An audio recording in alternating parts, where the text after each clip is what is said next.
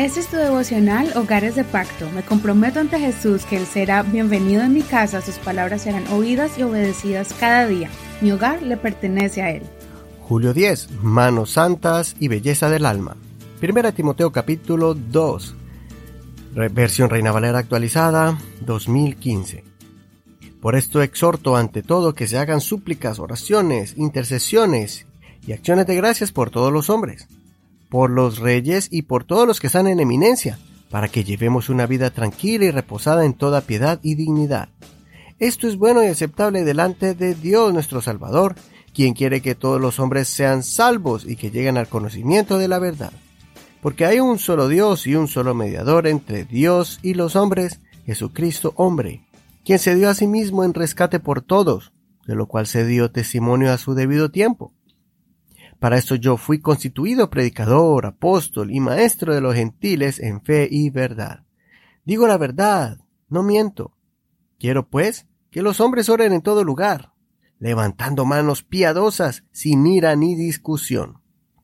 Asimismo, que las mujeres se vistan con ropa decorosa, con modestia y prudencia, no con peinados ostentosos, ni oros, ni perlas, ni vestidos costosos, sino más bien con buenas obras, como conviene a mujeres que profesan reverencia a Dios. Primera Timoteo capítulo 2 del 1 al 10. El apóstol le confiere la misión a Timoteo para que comience a corregir ciertos hábitos de los miembros de la iglesia. Las iglesias de la antigua Asia, en la región de Macedonia, exclusivamente en la ciudad de Éfeso, traían costumbres muy arraigadas en sus corazones de la vida religiosa pagana que llevaban anteriormente. Uno de los templos más grandes de esa época era el de Diana, o Artemisa, la diosa de los Efesios, y era del tamaño de un estadio de fútbol donde reunía a multitudes para la adoración de esta diosa. Había muchas líderes mujeres que eran las sacerdotisas dirigiendo las costumbres religiosas y los sacrificios paganos y tomando una posición en los asuntos culturales y cívicos.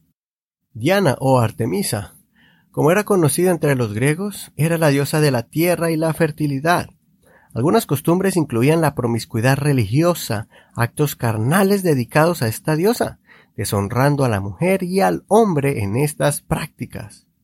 Al llegar el cristianismo, el orden bíblico de la familia es que el hombre se comporte de forma íntegra y honesta, y que las mujeres también vivan vidas modestas y pudorosas. Que la mujer respete a su esposo, guardando su cuerpo para Él, viviendo vidas pudorosas y modestas, no viviendo de apariencias de abundancia material, ni enredándose en prácticas religiosas de índole inmoral, sino construyendo una vida espiritual profunda y admirable ante los ojos de Dios y la de su familia. Pablo insta a los hombres a que se levanten como líderes en su hogar, acercándose a Dios directamente, sin necesidad de acudir como los tiempos de antes, yendo a templos paganos, ni buscar ofrecer ofrendas que traigan impureza a sus vidas. Además, si quieren que Dios los escuche, deben trabajar en modificar y doblegar su temperamento. La reacción del hombre cuando está frustrado y tiene conflictos en el hogar con su esposa o hijos es de explotar en ira, viviendo discutiendo, peleando e insultando. Cuando tenemos el Espíritu de Dios, ya no practicamos las tradiciones de nuestra cultura, adoptamos una nueva vida y es la de Cristo Jesús.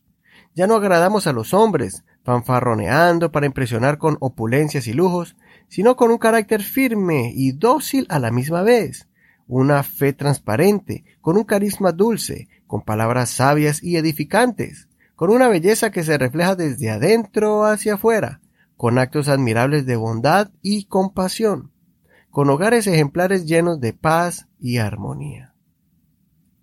Fue un reto grande para Timoteo, pero el resultado fue especial porque esta iglesia fue corregida, aprendió a adaptarse al orden bíblico y fue una iglesia próspera.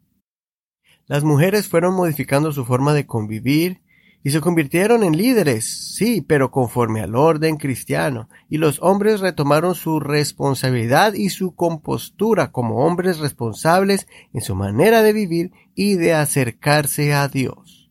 Consideremos, ¿estoy luchando con las costumbres de mi cultura? ¿Estoy queriendo agradar a mis amigos o al Señor Jesús? ¿Estoy trabajando solo en mi apariencia externa o primeramente en mi carácter y temperamento? Soy tu amigo Eduardo Rodríguez. Que el Señor escuche tu oración y dirija tu vida y la de tu familia en medio de una sociedad incrédula. No olvides leer todo el capítulo completo y compartir este devocional, tu devocional favorito, y lo puedes encontrar en cualquier plataforma de audio como Spotify, Google Podcast, Apple Podcast y otras más.